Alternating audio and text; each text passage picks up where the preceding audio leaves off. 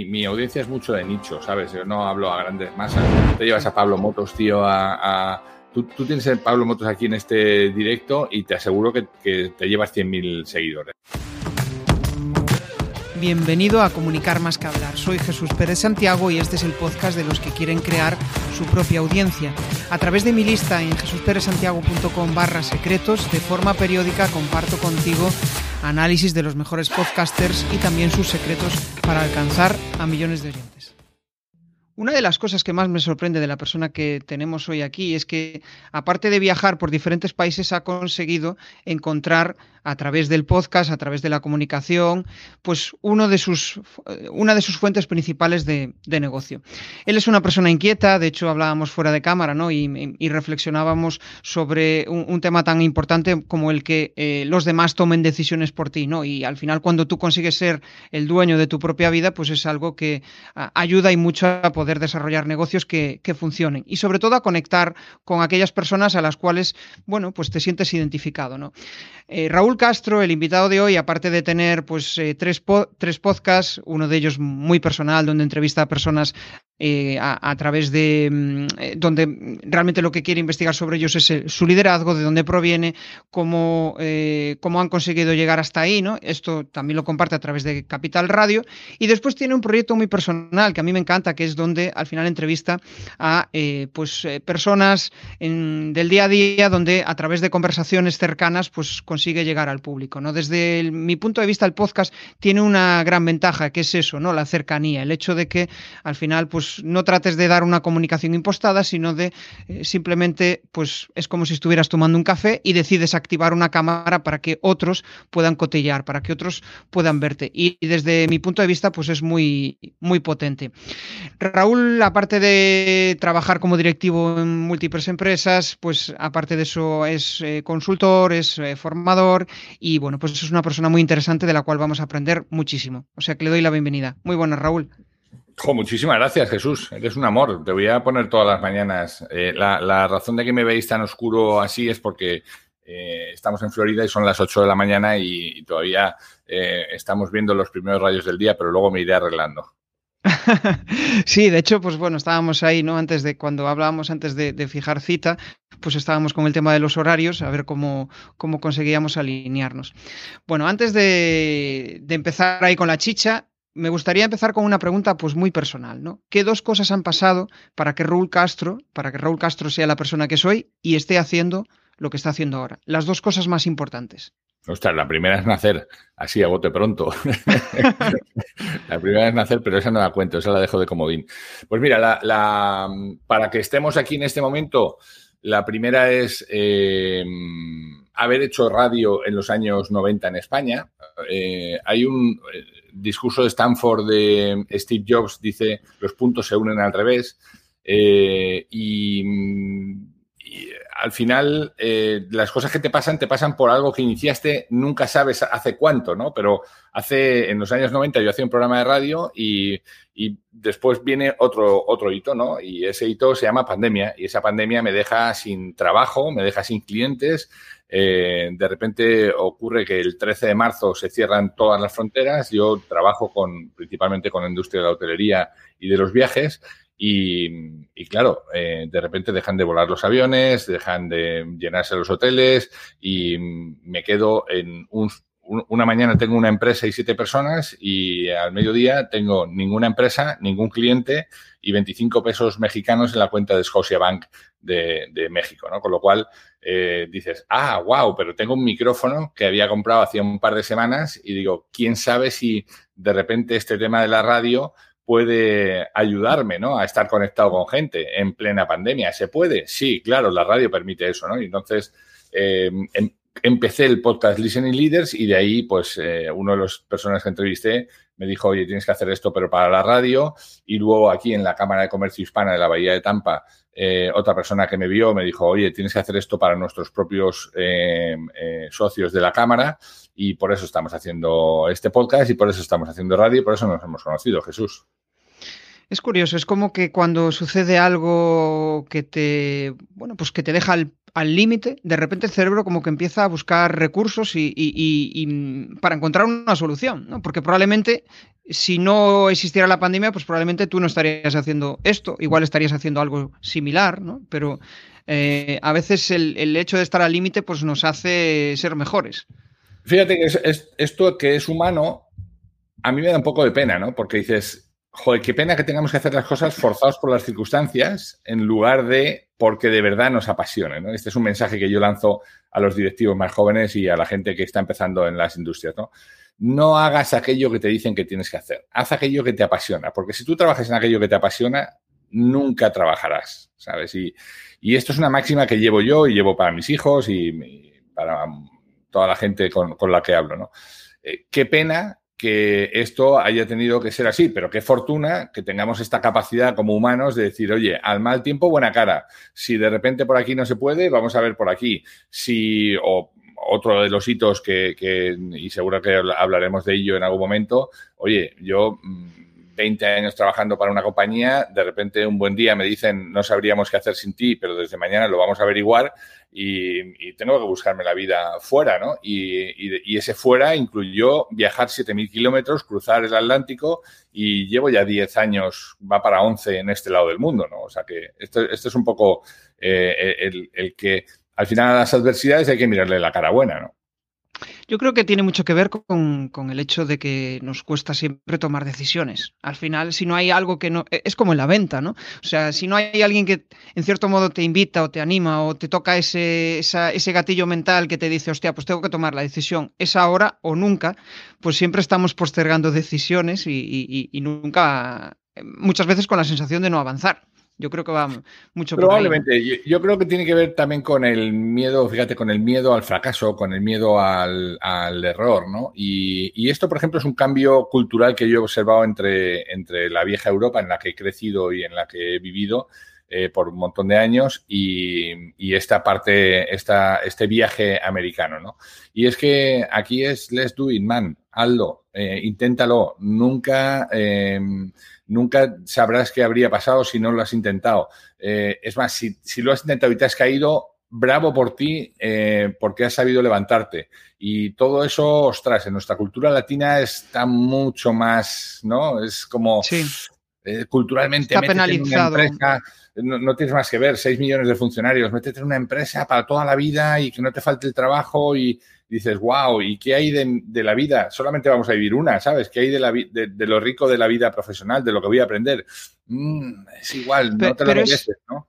Es, curioso, ¿no? Em, sí, está penalizado el error. Tenemos otras muchas ventajas que igual pues en la cultura americana no la tiene, pero ahí es, cierto, ¿no? Y estoy pensando pues en, algún proceso de mentoría, ¿no? Con algún cliente que eh, o sea, era como, ellos quieren lanzarse a comunicar, quieren eh, pues crear su propio podcast y de repente Em, una de las cosas que le bloquea es, no, no, no, antes de lanzarlo al mundo tengo que pedir opinión a 20.000 personas para eh, ver si realmente eh, esto puedo lanzarlo.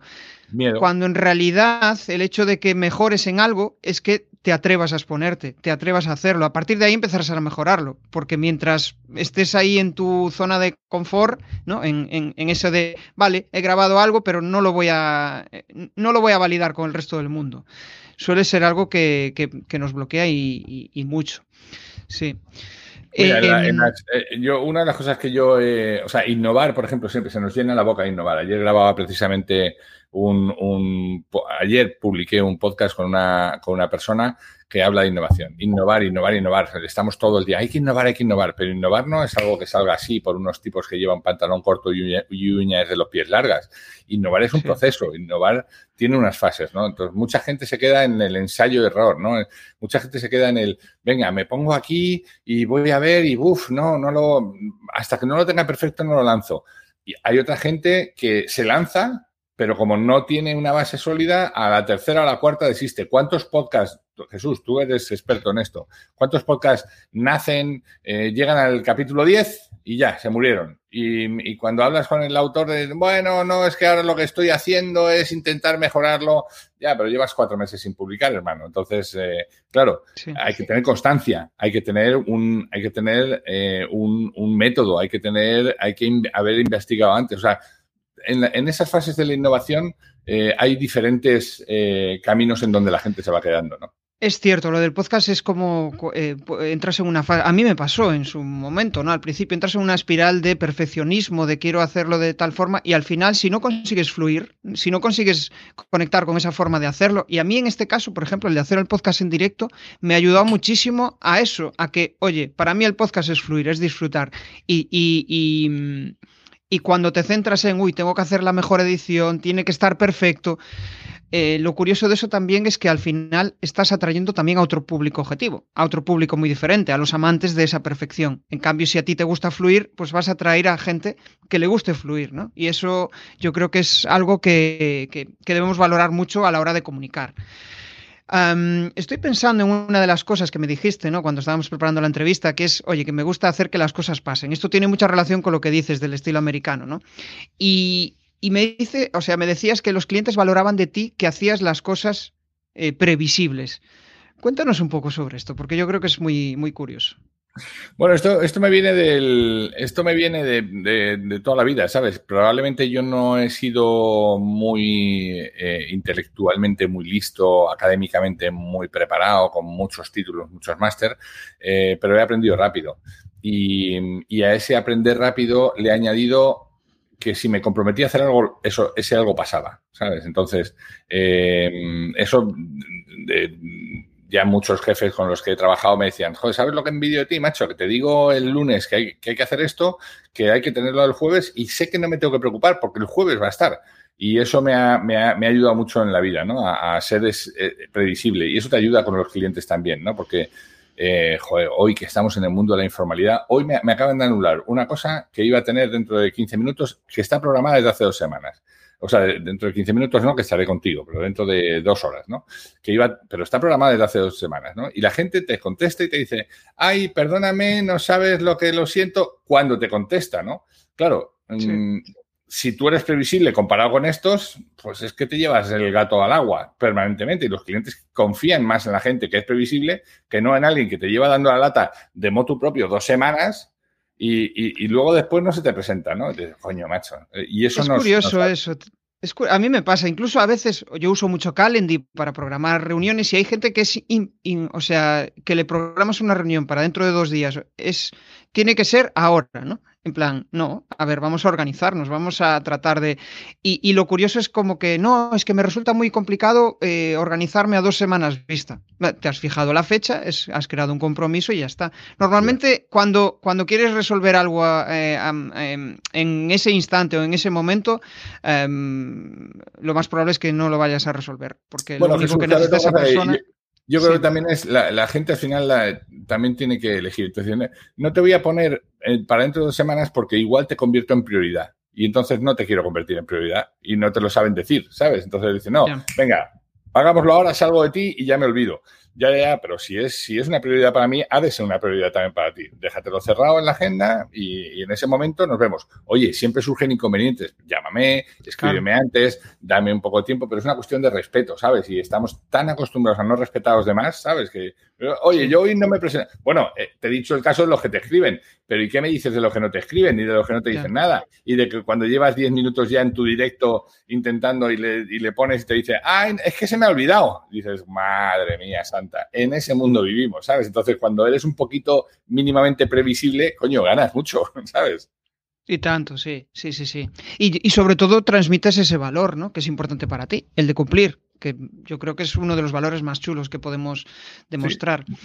Em, bueno, tú eres un gran comunicador, llevas muchísimos años comunicando y me gustaría saber qué es lo que te reta a ti a nivel de comunicación, qué te gustaría mejorar, qué es lo que más, eh, bueno, pues te pone, por decirlo de alguna manera, para, para mejorar.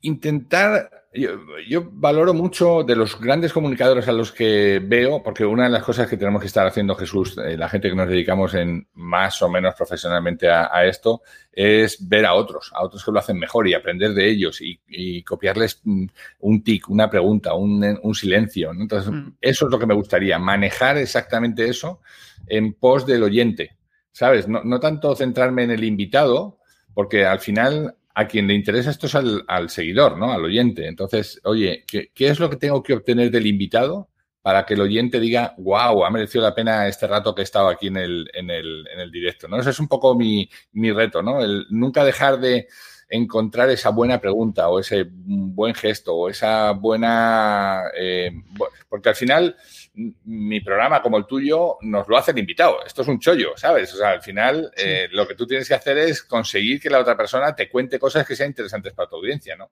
Y, luego, por ejemplo, otro reto que también tenemos es cuando la gente se te enrolla y te cuenta su libro, ostras, cómo, cómo hacer que, que eso tenga interés, ¿no? Porque al final, si no dices, bueno, está muy bien, le está interesando a él, pero la gente se agarra, agarramos un micrófono y nos venimos arriba, ¿no? Sí, yo creo que eso nos pasa mucho cuando tienes cierta empatía por, por la audiencia, por saber lo que eh, les puede estar interesando, ¿no? Pero sabes que yo creo que ahí también hay que tratar de encontrar el equilibrio entre em, lo que a ti te gusta porque si no, si, te obsesionas solo en la audiencia, al final dices, hostia, qué aburrimiento, ¿no? Porque estoy haciendo siempre las preguntas que le interesan al otro y yo y me he olvidado de mí. Ah, eh, en una de las charlas que he tenido aquí, no sé si fue con Oscar Feito, él decía que al final era como que su audiencia era una prolongación de él. Es decir, porque obviamente eh, él era inspiración para, para, ellos, ¿no? Entonces al final lo era como que su cliente era una versión anterior de él. Con lo cual, pues lo que, por lo que él tenía curiosidad, su audiencia también tenía curiosidad. Y eso para mí fue un buen aprendizaje, fue, porque fue como, vale, si, si, yo soy inquieto, si a mí me gustan cosas, probablemente mi audiencia valore eso de mí, con lo cual valorará mis preguntas, ¿no? Y a veces em, eh, elimina como esa crítica interior de decir, hostia, no sé si le está gustando a a mi audiencia lo que estoy diciendo. Eh, sí, eh, estoy de acuerdo contigo, eh, con un límite, y es que también sigo podcasteros que se han hecho súper famosos y, coño, al final es más famoso el podcastero que el invitado, ¿no? Y, brilla más el podcast, ¿sabes? Y, toma más espacio y tiene que hacer la mayor gracia y tiene que hacer no sé cuánto. Entonces dices, bueno, se pierde un poco la... Porque sí, ya te he visto a ti 20 números, tío. A mí lo que me interesa es ver a las 20 personas distintas, ¿no? Y que, que saques lo mejor de ellas, ¿no? Eh, no es una crítica, es un aprendizaje también, ¿no? Yo lo veo y digo, ok, este es un modelo que que para algunas cosas me gusta, porque obviamente pues, pues atrae gente y tal, pero para otras, mm, macho, el que ahí has estado brillando tú cuando el que tiene que brillar es tu invitado, ¿no? Cierto. A ver, también depende del formato, ¿no? Si es un formato conversación, puede ser que brillen los dos, pero, pero lo cierto es que yo cuando voy a ver un podcast de entrevistas, que a mí me encantan, es de los podcasts que más consumo, me centro en el invitado. Voy por el invitado, no voy por la persona. Hombre, la persona que está como podcaster, pues eh, lo que suelo valorar siempre es cómo consigue hilar la conversación, ¿no? Pero que no que no sea él el foco de, la conversación. Y sí, ahora que lo dices, sí que me viene a la mente algún, algún que otro podcast que, sucede eso, ¿no? Nada ah, criticable, ¿eh? nuestro trabajo está en verlo y en quedarnos con aquello que nos gusta y en, y en desterrar aquello que no nos gusta, ¿no? Sí, tal cual, tal cual, justo. Y al final esto de... Mm, si, si, no te gusta ese estilo de podcast, pues ya está, no lo escuches y listo, ¿no? Eso de ser hater al final no merece la pena. Es perder el tiempo. O sea, perder el tiempo en algo que no te gusta no merece la pena.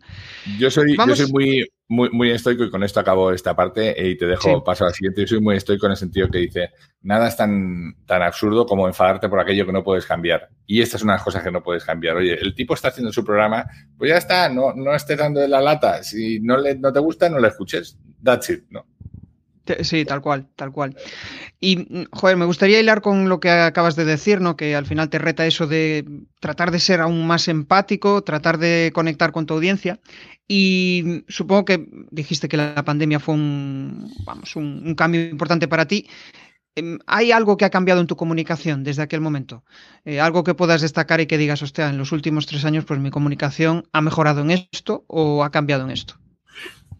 Te diría que igual poner, poner más foco en lo que les digo a los directivos que tienen que hacer. Yo, mm, por suerte, la, pandemia nos pegó muy duro durante nueve meses, pero luego a los nueve meses volvimos otra vez a reabrir la empresa, ya esta vez no en México, sino en, Estados Unidos ya oficialmente, porque estábamos viviendo aquí, pero operando desde allí. Y lo que hice fue eh, retomar otra vez, pero retomar con algo que les cuento a ellos muchos, que es eh, en la parte de la comunicación la escucha qué importante se ha vuelto después de la pandemia escuchar a las personas, dirigir escuchando a las personas. Y esto es lo que hacemos aquí en la radio, ¿no? Eh, escuchamos a, nuestros invitados.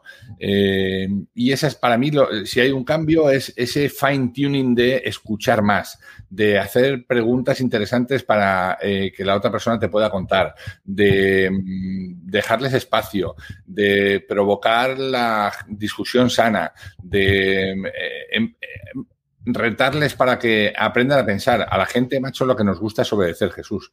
Entonces, cuando tú ves en las empresas que algo funciona mal, es porque la gente simplemente está obedeciendo lo que tú antes le has dicho. Ahora, si le devuelves y le dices, oye, ¿cómo tú lo harías? ¿De qué modo se podría mejorar? Eh, ¿Qué tres procesos cambiarías para que el resultado fuera mucho mejor? Parece magia y la gente se queda diciendo, wow, me, va a escuchar, ¿no? Ahora, luego tienes que escucharle e implementar, ¿sabes? No, te puedes quedar solamente en escucharle y, ah, pues vale, muy bien, así me gusta, que te diviertas, ¿no? Entonces, te diría que eso, ¿no? Escuchar un poco más, aprender a escuchar un poco más, ¿no? Hostia, saber también una lata chula, que es el, tema de cuando ayudas a empresas a que sepan escuchar, ¿no?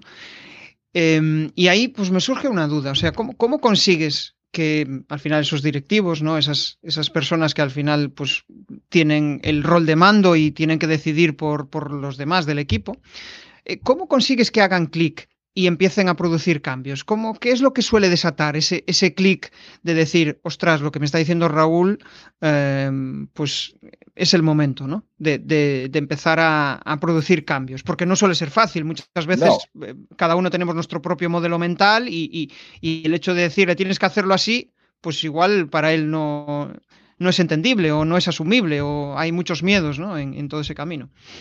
Bueno, nosotros tenemos dos, dos vías. Una es eh, el, el, convencimiento de la persona y cuando la persona se convence de que tiene que cambiar, de que tiene que cambiar algo en su hacer, entonces empieza a dar caso. Si no llega el convencimiento, por mucho que tú se lo digas, eh, no, no, no da. Y la segunda es que trabajamos en dos vías.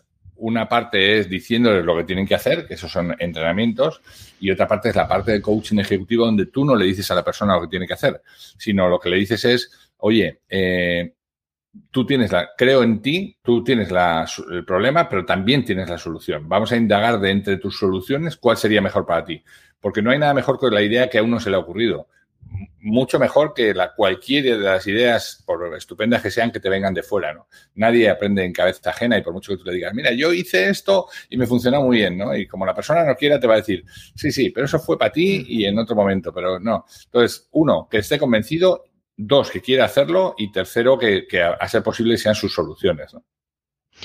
Y yo creo que de el que esté convencido, una parte importante es tuya, ¿no? El hecho de que se autoconvenza. Bueno, hablábamos antes, hablábamos antes eh, al principio de la entrevista, ¿no? Em, hay personas que se convencen de motu propio de que tienen que hacer cambios o hacer las cosas y hay personas que la vida se les, hace convencerse, ¿sabes? Bien porque, porque alguien tome la decisión por ellos o bien porque, eh, bueno, se vean obligados, ¿no? Entonces, claro, cuando te dice tu jefe, o innovas o innovas. Entonces, me parece a mí que tengo que innovar, ¿no? Pero claro, a veces te lo tienen que decir, ¿no? Otros tienen que tomar la decisión por ti, ¿no? Qué bueno. Vamos a entrar en terreno de negocio y ahí sí que me gustaría preguntarte, ¿qué es lo que hace, la principal cosa que hace que tu negocio funcione? El push, el push, el tractorar, el empujar, el empujar, el empujar, empujar. Yo soy un empujador, yo soy un tractor, macho. O sea, yo, yo mm, no me freno. O sea, no, es que la, esta dificultad, pum. Es que hay una, pum. Es que hay recesión, pum. Empuja, empuja, empuja. Hay una frase que me encanta que dice, eh, no juzgues el día por la cosecha, sino por lo que siembras. Y yo al final del día, si he sembrado cosas, me voy a dormir a gusto. Oye, no he recogido, ya recogeré. Eh, oye, es que no, ya, porque al final, eh, a la vuelta de los años, lo que he aprendido es que todo tiene consecuencias en el futuro, ¿no? O sea, estas cosas te, he contado dos o tres cosas de mi vida, ¿no? Pero eh, cosas que hice hace 30 años, hoy me están dando frutos y resultados. Joder, es que tienes que pasar 30 años. Bueno, como no las hago pensando en recoger, me da igual el tiempo que haya pasado. Lo que sé es que cosas que he iniciado hace dos años, pues de repente mm, ahora te llaman y te dicen, oye, qué buenísimo. O el podcast, ¿no? Hablando un poco del podcast, eh, dices, oye, estoy contactando con un montón de gente y, no lo hago pensando en el retorno inmediato, sino mm, sé que gente que ha pasado por el podcast después me ha llamado, me ha buscado y me ha dicho, oye, ¿por qué no eh, me ayudas con esto? ¿Por qué no hacemos esto? ¿no? Y tú dices, wow, qué bueno, porque además no he tenido un interés deslegítimo en andar buscándole, oye, mira, mm, ahora que ya nos conocemos, ¿por qué no hacemos esto y esto y esto? Y yo creo que eso la gente lo huele a la primera. Ahora, si tú tienes un interés legítimo en la persona, más allá de intentar eh, obtener un retorno, eh, eso te da buenos frutos, ¿no? Sí, es, em, o sea, yo tengo esa misma sensación, ¿no? Que surgen clientes a través del podcast. Cuando es como que tienes ese interés eh, por el otro, porque dices, joder, este tío me parece interesante, hay algo que me puede aportar, quiero aprender de él, de repente, pues esa persona ah, eh, pues se da cuenta de que, bueno, pues que, mm, que, hay un feeling, ¿no? Que hay un buen rollo ahí que, y, y después pues puede surgir o no. Hablas de sembrar y me gustaría ahondar un poco sobre eso. ¿Qué es para ti sembrar? Y, no irnos a, un año vista, sino pues en los últimos meses. ¿Qué es para ti sembrar? Bueno, sembrar es, aportar valor. ¿Sabes? Para mí sembrar es eh, eh, en dos partes. Una, generar contenidos. Yo empecé un blog eh, hace digamos, este el podcast no es más que una derivada de los blogs. Al final la gente tiene necesidad de comunicarse. Antes no había más posibilidad que hacerlo por escrito y yo empecé un blog que no descontinué en 15 años. Fruto de eso salió un libro y todo eso es una siembra. Eso es, ¿sabes? Ahí hay un montón de, de contenido, de material que cada semana, por 15 años, por eso habla de la constancia, eh, estuve sembrando. La, cuando inicias en el, blog, el, podcast, lo inicias diciendo, oye, voy a seguir aportando este valor, voy a seguir dando eh, cada, cada, semana con nuestros invitados. Eh, por ejemplo, otra cosa de sembrar. Nosotros tenemos un, una newsletter eh, que a mí no me gusta llamarlo así porque se ha perdido un poco, el, se ha desgastado un poco el nombre, pero es, tenemos una comunidad de, personas que se llama Comunidad de Personas, eh, que tiene 4.500 personas a las que todos los martes a las 10 de la mañana hora USA, 16 de la mañana hora España, nieve, truene, haga solo, haga calor, han recibido en los últimos seis años, ya llevamos seis años, todas las semanas sin faltar un solo día, contenido de valor contenido de valor en forma de artículos, de vídeos, de algo relacionado con el mundo del liderazgo. ¿no? Eso para mí es sembrar. Sembrar es eh, todas las semanas mandar dos, tres, cuatro propuestas a clientes que me han dicho, oye, podríamos estar interesados en esto. De eso tengo una tasa de retorno de, ¿qué quieres? ¿Un 25 o 30%? Eh, me da igual, eh, porque sé que probablemente ahora no sea el momento pero dentro de dos años igual digan, coño, este tipo me... Muchos de los clientes que nos han llegado nos han dicho, ¿sabes por qué te he contratado a ti? Porque llevas dándome valor desde hace muchísimos años y no me has pedido nunca nada. Y cuando yo pienso en alguien, pienso, joder, voy a dárselo a este, en lugar del otro que me está dando la chapa todos los días. Cómprame, cómprame, cómprame, ¿no? Entonces esa es un poco mi, filosofía, ¿no? Y qué importante es el hecho de, mm, eh, o sea, compartir, ¿no? Y, y al final el compartir sin esperar nada a cambio. De, repente de eso, em, eh, eh, yo creo que hoy en día, hablando de ventas y demás, se habla mucho del no mostrar necesidad. Yo creo que cuando haces eso, ya estás demostrando una falta de necesidad absoluta. Es en plan, estoy dispuesto a crear contenidos durante X tiempo, em, simplemente por el hecho de que esto me gusta, conecto con este tipo de personas que tienen este tipo de inquietudes y eso después puede que trascienda en otras cosas. ¿no? Yo creo que va mucho por ahí. Fíjate que yo, he crecido en, un barrio muy obrero, en, muy humilde en, España, en, Madrid, ¿no? En, las afueras de Madrid, en donde todo el mundo tenía un oficio. Yo soy más viejo que, que la orilla del mar, entonces todo el mundo tenía un oficio y todo el mundo se ayudaba. Y nadie lo hacía interesadamente. Cuando se te rompía la cerradura, venía el cerrajero, que era mi padre, y te echaba una mano. Eh, cuando necesitabas arreglar un mueble, venía el carpintero, te pasaba una lijita y te lo arreglaba. Cuando se te rompía el grifo, venía el fontanero y te lo arreglaba.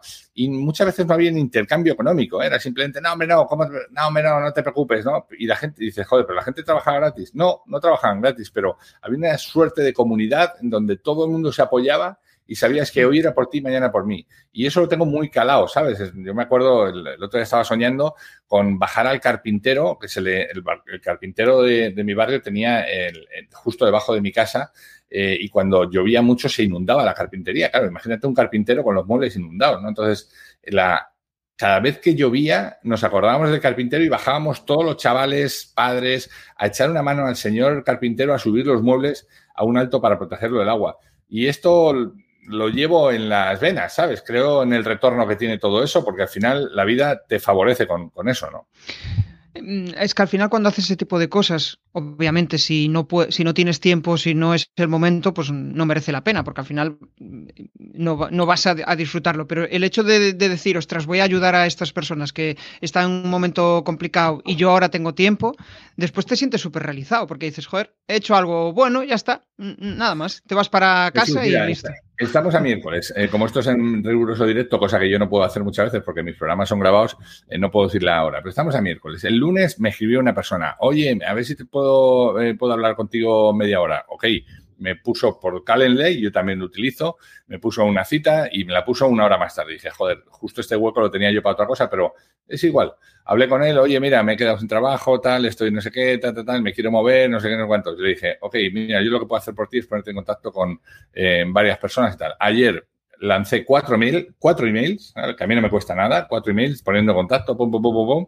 Por la noche el tipo me dice, ¿qué, ¿y tú qué te llevas de esto? Y le dije, me llevo nada, la satisfacción de haberte echado una mano. Y me dice, no me lo puedo creer. Digo, pues créetelo. O sea, es que no me cuesta nada. ¿Sabes? Me hace quedar bien con un posible cliente el día de mañana, eh, le aporto valor, le aporto valor a él, joder, y me ha costado cinco minutos, ¿no? Eso es sembrar para mí, ¿no? Es, sembrar buena vibra y el día de mañana, vuelva o no, me, da, me, eso me preocupa poco que vuelva o no, ¿sabes? Porque estoy seguro que va a volver, ¿no? Sí, sí, sí. Suele volver porque tenemos esa, no me acuerdo cómo se llama el aspecto psicológico, ¿no? Pero solemos tener esa tendencia a que si alguien te hace algo, pues se lo vas a devolver eh, o de forma inmediata o si no lo vas a recordar ahí eh, durante mucho tiempo. Pero ni siquiera lo buscas. ¿eh? En, la, en, la, pandemia, por ejemplo, una de las cosas que estuvimos haciendo fue enfocarnos en gente que lo estaba pasando igual o peor que nosotros y empezamos a trabajar con ellos, oye, con algunos de forma remunerada porque ellos lo, lo, que nos podían dar, pero con muchos de ellos nos dijeron, mira, cuando encuentre el trabajo te pago. Y le dije, ni te preocupes, lo importante es que tú encuentres el trabajo, ¿no? Y eso me parece maravilloso, ¿sabes? O sea que, bueno, eh, por, lo menos, por lo menos te hace dormir a gusto, ¿sabes?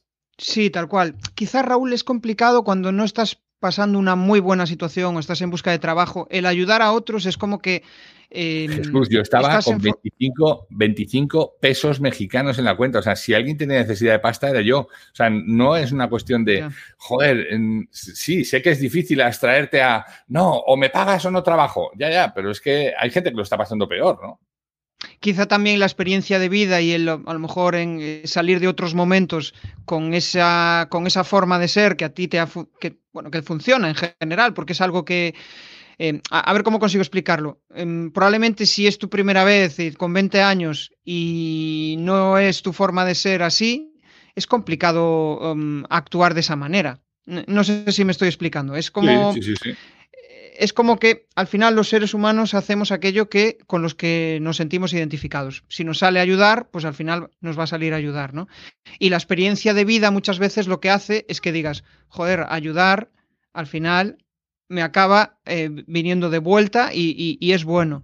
Y también, eh, otra de las cosas que a mí también valoro es como que em, te acerca a personas interesantes, desde mi punto de vista. Cuando tratas de ayudar, el otro va a percibir en ti esa, bueno, pues ese buen rollo, esa sensación de confianza, que yo creo que es, es clave. Bueno, que nos enrollamos por aquí y me gustaría me gustaría entrar en algo que, también, eh, bueno, pues es súper interesante, ¿no? Es el tema de cómo generas audiencia. Al final yo creo que hay algo en ti por el cual la gente quiere escucharte. ¿Has detectado por qué la gente quiere escucharte? ¿Qué es lo que les motiva para que te quieran escuchar? Pues mira, esa sería una asignatura pendiente, ¿no? Entender bien cuáles son los drivers de la gente que se acerca y la gente que no se acerca. Mi, audiencia es mucho de nicho, ¿sabes? Yo no hablo a grandes masas me da mucha envidia la gente que tiene un canal de YouTube que tiene millones de seguidores, ¿no? Y porque, claro, te, y te llevan a un actor o te llevan a un, yo qué sé, tú te llevas a Pablo Motos, tío, a, Tú, tú, tienes a Pablo Motos aquí en este directo y te aseguro que, te llevas 100.000 seguidores, ¿no? Y claro, dices, wow, macho, qué bueno. Eh, yo, yo, no lo tengo, o sea, mi audiencia no es eso. Mi audiencia es un, o sea, mis, mis eh, invitados son el director general de una empresa que es muy importante en esa empresa, que es muy importante en su, en su entorno en su sector, pero que no es tan importante en, Villalpando de abajo, ¿no? Entonces, eh, bueno, eso es un hándicap que tenemos, ¿no? Que, que, los contenidos son muy de nicho, pero, pero sí que he tenido la oportunidad de, recibir muchos comentarios de gente de ese, mundo que te dice, wow, ¿a quién has traído? Oye, qué interesante esto. Oye, es que este tipo, eh, ¿sabes? Por ejemplo, para la radio, para el primer programa de la radio, que ahora, por ejemplo, eh, estamos preparando ya el programa 100 en, en Capital Radio, eh, llevé a Sergio Scariolo. mi primera entrevista fue con el seleccionador nacional, campeón del mundo y tal, y dices, wow, pero estuvimos hablando de liderazgo. Entonces, claro, no estás hablando de baloncesto, no estás hablando de competición, no estás hablando de Rudy, eh, ¿no? Entonces, bueno, los temas son, como te digo, más de nicho. Pero, pero bueno, sí que me gustaría saber más, ¿sabes? Yo creo que esta, esta parte de los podcasts y tú lo haces muy bien en el directo porque en el directo puedes estar sabiendo en tiempo real lo que a la gente le gusta, lo que no le gusta, eh, mientras que yo lo mío es más prefabricado, digamos, lo lanzo y ya, si les ha gustado bien, si no, no tengo manera de arreglarlo, ¿no? Ah, entonces a ti te gustaría ser como más mainstream, no centrarte tanto en nicho, sería como un reto. Mm, no necesariamente, ¿sabes? Yo creo que probablemente si yo me metiera en más mainstream, en más eh, personajes de tal, pues igual eh, me divertiría menos, ¿sabes? Porque un poco lo que tú has dicho, ¿no? Al final se trata de divertirte y yo me divierto aprendiendo de esa gente que son inspiradores, ¿sabes? Gente que, que han hecho cosas que digo, wow, qué chulo, ¿no? Qué difícil hacer lo que has hecho, ¿no? Eh, por ejemplo, esta semana entrevisto a, una persona que fue... Eh, fíjate la paradoja. El tipo estaba, monta una empresa en Buenos Aires. Hay una empresa en México que se la compra. ¡Bum! Eh, y, el tipo se pone a trabajar para la subsidiaria de México. Pero de repente le nombran CEO de esa empresa de México. Y cuando se va allí a trabajar a México, viene otra empresa argentina, ¡pum! y lo compra, ¿no? Y entonces dice, wow, o sea, mi vida es un ir y venir y encima se ha tenido que comer una pandemia, despedir 3.000 personas y yo digo, wow, ¿sabes? Entonces, para mí me compensa. ¿No son 100.000 seguidores los que me escuchan? No, pero joder, lo que he aprendido y lo que y, el valor que les he aportado a la gente que lo ha escuchado, mm, que a lo mejor no podría vivir esta experiencia eh, de este tipo si no hubiera sido porque yo lo hubiera entrevistado, ¿no? Ese, es un poco lo que me queda. O sea, es como que en cierto modo lo que te atrae es el poder acceder a determinadas personas que igual con tu podcast de nicho no, no puedes acceder, pero si fueras, pues eso, más eh, generalista, igual podrías llegar a ellos, ¿no? Por decirlo de alguna manera. No dejar tu, nicho ahí porque es lo que te gusta, pero sí que mm, ampliar y poder tener otro tipo de personalidades que no tienes ahora y que, y que te, vamos, que si tuvieras un montón de seguidores, un porrón de seguidores, podría. Yo ahí entro, entro muchas veces en el dilema de hasta qué punto merece la pena eh, tener seguidores, ¿no? Porque eh, Sí, sí, sí, eh, no, no, fíjate, el, el, ¿sabes? Según lo estabas diciendo, yo me estaba preguntando, ¿y por qué tener que elegir, no? ¿Por qué no? Hoy, ah. hoy estamos en el mundo de poder hacer ambas cosas. Tú puedes tener tu programita de nicho y, lo hemos visto en comunicadores, ¿eh? Yo, por ejemplo, tenía un muy buen amigo en República Dominicana cuando el tiempo que estuve viviendo allí, em, que tenía un programa masivo en la mañana, era una suerte de, como de Carlos Herrera de, o yo qué sé, o María Ángeles Barceló, ¿no? En, la mañana pero luego el domingo hacía en la tarde el programa que le gustaba, que era de música. Ya falleció eh, querido amigo Teo Veras allí en República Dominicana, pero por la tarde hacía su programa intimista, donde le escuchaban cuatro y su vecino, eh, que era la música de jazz de los años 50, 60, americana y tal y cual. Y en las mañanas era súper masivo y en las tardes era aquello que de verdad le, le llenaba el alma, ¿no? Claro, al final llegas a las masas, pero también tienes tu tiempo para desarrollar. Es que yo no sé, igual es un, miedo irracional, ¿no? Como eh, el hecho de que relaciono fama, relaciono tal con algo negativo, eh, con algo de, mm, bueno, pues eso, agobiante, no lo sé, probablemente sea una, una idea irracional mía vamos a seguir avanzando, vamos a seguir sobre todo hacia un tema de mentalidad, que es una de las cosas que mm, más me gusta poder hilar todo esto, ¿no? ¿Qué es lo que más te llena ahora mismo de lo que haces? Em, probablemente, de, mis actividades diarias, probablemente eh, este tema del podcast, ¿sabes?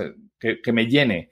Bueno, eh, miento. Eh, lo que me llena es cuando estoy en activo con los directivos, trabajando, empujando, eh, ayudándoles. Cuando sales de una sesión de trabajo, de, llámalo sesión ocho horas o llámalo tres semanas de estar trabajando encerrados en clientes y cuando acabamos te dicen, wow, gracias por habernos ayudado a cambiar nuestras vidas eh, profesionales, gracias por haber cambiado la dinámica del equipo, gracias por haber puesto las bases para tal, gracias por habernos dado este consejo que nos vino tan bien en no sé cuántos. Eso es lo que más me llena la, el, Lo, que, lo que más me llena profesionalmente.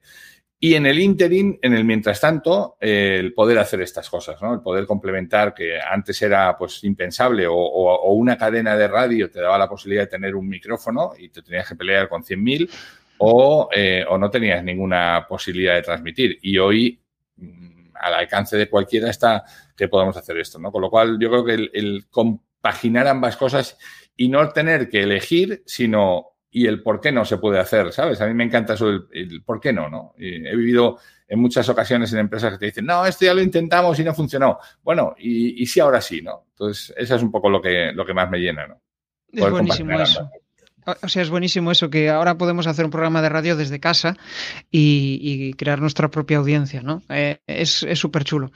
Em, estoy pensando, ¿no? Porque una de las cosas que tú haces bien es el hecho de aprovechar el podcast para al final generar negocio, ¿no? Eh, me decías antes, oye, pues a veces en función de las conversaciones surgen clientes que me recuerdan, se genera una relación súper chula. Em, ¿Qué crees que, o sea, qué crees que es lo más importante para convertir esa audiencia en cliente potencial y de cliente potencial a cliente final? Para mí que no sea el objetivo. Si, si haces el podcast pensando en el negocio, está, para mí eh, no, no, tendría sentido, ¿sabes? O sea, yo no hago el podcast pensando en el negocio que me va a traer después. Hago el podcast porque me gusta, punto. Y luego, como derivada, algunas cosas surgen negocios, algunas no. Y, pero no lo hago pensando. Entonces, no me frustra el que no salga negocio porque no era mi intención. Entonces, para mí esa es la, clave, ¿sabes? No, no, hacer las cosas por obtener un retorno, sino simplemente, oye, por aprender, por la curiosidad, por conocer personas importantes, por conocer otras formas de vivir. El programa Líderes Globales, eh, me busco personas que han salido fuera de sus fronteras. No sabes lo inspirador, las historias que he escuchado de gente que dice, yo me marché dos meses a estudiar un programa y llevo 25 años.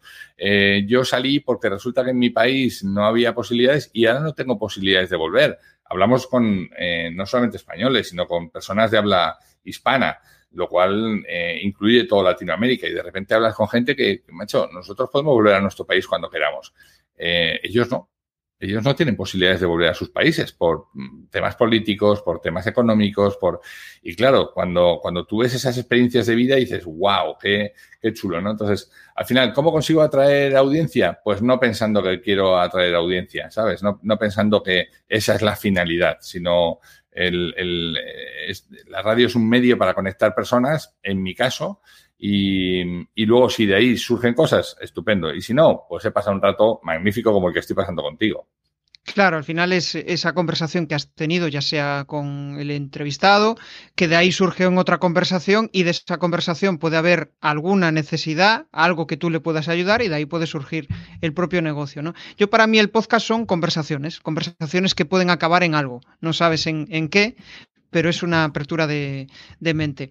Eh, estaba pensando en, esto de, o sea, de, crear contenidos, que al final pues es una cosa que muchas veces empezamos y decimos, ostras, voy a hacer un podcast, voy a hacer esto, pero dentro de hacer eso que te puede apasionar, igual te puede apasionar eh, divulgar o crear contenidos, pero siempre hay aquellas cosillas que dices, uff, esto si pudiera eh, cargármelo o dárselo a otra persona, ¿qué es lo que más pereza te da de todo este proceso de crear contenidos?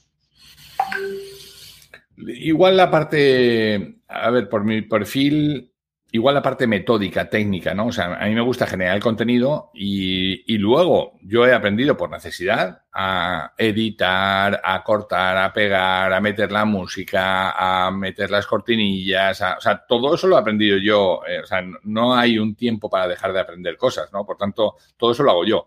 Si pudiera, eh, lo dejaría eso en manos de, profesionales, ¿sabes? Si en, manos de alguien a que le dijera, mira, aquí tienes el bruto, pónmelo chulo y, súbelo, ¿no? Eh, pero hoy todavía lo sigo teniendo muy amarrado yo, ¿sabes? Y, me quita tiempo, pero, ostras, me da también mucha satisfacción saber que, que desde, desde generar la llamada, desde generar el contacto con la persona hasta que el podcast está en el aire, subido en 15 plataformas de eh, podcast, en, algunas de ellas como iHeartRadio en los Estados Unidos, que tiene mm, millones de oyentes en, en todo Estados Unidos, ¿no? Eh, pues desde que hablas con una persona hasta que eh, sale, todo ha sido en mis manos, ¿no? Y eso me da todavía mucha satisfacción. Pero si pudiera esa parte, así que hago aquí un programa, un, llamamiento a tus eh, oyentes, si hay algún eh, productor de podcast avezado que me quiera quitar ese trabajo, que me escriba y que me diga, oye, yo lo hago por ti y seguro que llegamos a un buen acuerdo, pero de momento todavía estoy en ello, amarrándolo, ¿no? Genial. Bueno, pues eh, estoy pensando en, todo eso, ¿no? Que una de las cosas, por ejemplo, que a mí más me bloqueaba al principio era el hecho de eh, tener un guion y eh, no salirme de ese guion. Al principio era como algo que me daba súper tranquilidad, pero llegó un momento en el que decía, hostia, es que no fluyo, me aburro, algo me pasa, ¿no?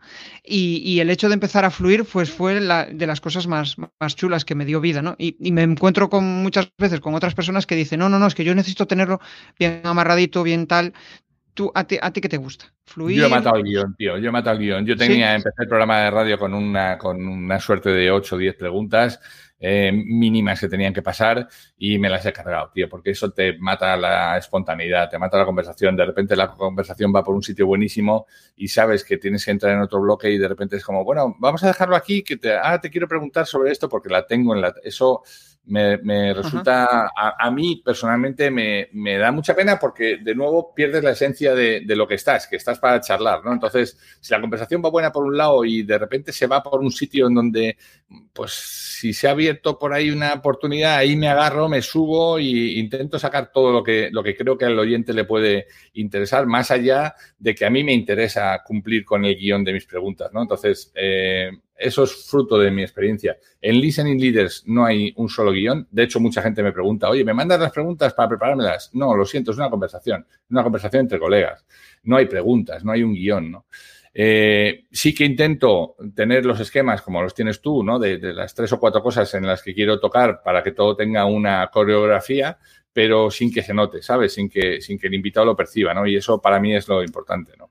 A mí me tiene pasado eso, ¿no? El, esa, eh, mucha gente que, pues, yo qué sé, no está habituada a que le hagan entrevistas y de repente, pues, quiere tenerlo todo amarradito y que le envíes las preguntas, ¿no? Y yo le digo, oye, vamos a fluir, es una conversación. Sí que eh, hay determinados bloques que te voy a contar lo que vamos a ver, pero no es uh, algo que, que, busque que esté ahí súper súper amarrado. Bueno, ya, ya estamos avanzando, estamos llegando al final de la, de la charla y con esto hay una sección que me encanta, que yo le llamo las cuatro preguntas incómodas. La incomodidad está en responder o bien con una frase o bien con, con una palabra. Con un monosílabo. Sí, sí, sí. Entonces, la primera pregunta es tu mayor aprendizaje de vida. Mi mayor aprendizaje, eh, haber, haber cruzado los Estados Unidos, ¿sabes? Yo tuve una, un, un viaje con unos alumnos míos en la, a la, Salle de Filadelfia, me enamoré de, de, la cultura del esfuerzo, de la cultura de, la meritocracia, de hacer las cosas, del empujar y tal, y dije, algún día mis hijos tienen que estudiar aquí y eso es mi, mi mayor aprendizaje, ¿no? Haberme cruzado, haberme atrevido y haberme venido para acá. Genial. La, la siguiente pregunta. ¿Qué es para ti ruido mental? todo el rollo que te metes, tío, toda la basura eh, y todos los saboteadores que te echas todos los días, ¿no? Eh, no voy a poder hacerlo, igual me equivoco, igual, y si sale mal, ¿no? Yo, yo soy fruto también de, una madre a la que adoro y le mando un beso enorme si, en algún momento lo, lo, escucha, pero que es negativa como ella sola, ¿no? Entonces, yo me acuerdo cuando me fui para, para América que me dijo, hijo, ¿y si te sale mal? Y digo, mamá, ¿y si me sale bien? ¿no? En términos de esfuerzo da igual, pero ¿y si te sale bien? ¿no? En lugar de ¿y si te sale mal? ¿no? Entonces, todo eso para mí es ruido mental que intento quitármelo, ¿no? Hostia, coincido contigo, sí, es, es cierto. Eh, lo primero que piensas cuando te levantas. En que estoy vivo. tú, eres, tú, eres, joven, tío, pero cuando llegas a una edad y te levantas y dices, coño, otro día más, estoy, estoy bien. Genial. Y la última, una cosa que te quitarías de tu vida. Joder, kilos. kilos siempre, ¿sabes? O sea, yo, yo haría, o sea, le pediría por favor desde aquí, desde tus micrófonos, le pediría a los inventores del mundo que hagan que la comida siga estando rica, pero que no engorde, coño, porque si no, te la tienes que andar quitando y eso es un, lío. Así que eso es lo que me quitaría. Em, em, y aquí ya, pues una pregunta ya fuera de, tiempo, pero sí que me gustaría preguntarte, o sea, em, ¿tú crees que en Estados Unidos coméis peor que aquí, en España, o, no? Hay de todo, ¿eh? Hay, una oferta, no, no, no es verdad que necesariamente se coma peor es verdad que una hamburguesa con, un, con nuggets, con una Coca-Cola y con patatas te cuesta 4 dólares. Entonces, ostras, es muy tentador comer por 4 dólares, ¿eh? Pero ¿qué es lo que comes, no? Ahora, y, también es muy verdad que un, que un tomate te cuesta un dólar y medio. Pero tú tienes que decidir si quieres un tomate o tres tomates o, o, todo lo demás que te he contado, ¿no? Entonces, pero se puede elegir. Yo ahí veo el ejemplo claro de mi hija, que tiene cinco años y le dices un, tomate o, o, unas galletas y obviamente el color rojo no le, no, le, atrae. Eh, no vamos a decir marcas, pero aquí una cola vale menos que una botella de agua. Y ya con eso te he contestado todo. Ostras, sí. Bueno, aquí eso no... Bueno, depende. Si es una marca blanca, igual ahí, ahí, ahí andará. Bueno, Raúl, me lo he pasado en grande. Eh, nos despedimos. Ahora sí que te pido que compartas, si quieres compartir alguna reflexión final. Eh, yo le llamo spam de valor y también dónde quieres que te localice. Pues mira, ese spam de valor eh, te, lo, voy a utilizar para invitarte a mi podcast, para que sea una especie de force back, ¿no? De decir, oye, vente al, te quiero tener en casa, ¿no? Porque me ha encantado a mí también. Me pueden localizar en, la, en el dominio de personas.com, la letra D personas.com, la letra D solamente, de personas.com. Eh, ahí mm, tienen todo lo que hacemos, o en raulcastro.es, que es un poco mi, rol como speaker. Así que ahí, ahí me pueden localizar y estás invitadísimo a, a, Listening Leader. Será un placer charlar sobre, sobre lo que tú haces. Genial, pues yo acepto el reto y nada, nos vemos en las, en las próximas semanas ahí en tu programa. Y, nada, hasta aquí. Yo quizás si tengo que destacar una reflexión, eh, una idea global de lo que hemos visto hasta ahora, pues hay una de las cosas que más me gusta de Raúl, ¿no? Que es el hecho de que al final busca que las cosas sucedan no por fuerza, no por buscando algo a cambio, sino que simplemente por el hecho de que a él le apetece hacer eso y el hecho de ayudar a otros, el hecho de ayudar a otras personas que están pasando por determinados baches sin esperar nada a cambio, al final lo que sucede es que de allá unos años, de allá unos meses, de allá unos días, siempre sucede algo que, eh, pues obviamente, pues le, reconforta, aparte de reconfortarle, que, pueda eh, significar negocio para, para, para, su, para su vida. ¿no? O sea que nada, hasta aquí la charla de hoy, me ha encantado. Raúl, eh, nos vemos en siguientes episodios y un abrazo. Chao, chao. Jesús, que la conversación continúe. Cuídate mucho. Chao.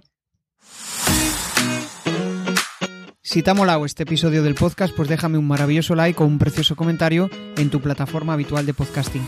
Si quieres dar más visibilidad a tu marca y llegar a nuevas audiencias a través de un podcast, te cuento cómo puedes crear tu propia estrategia de comunicación en jesusperesantiago.com.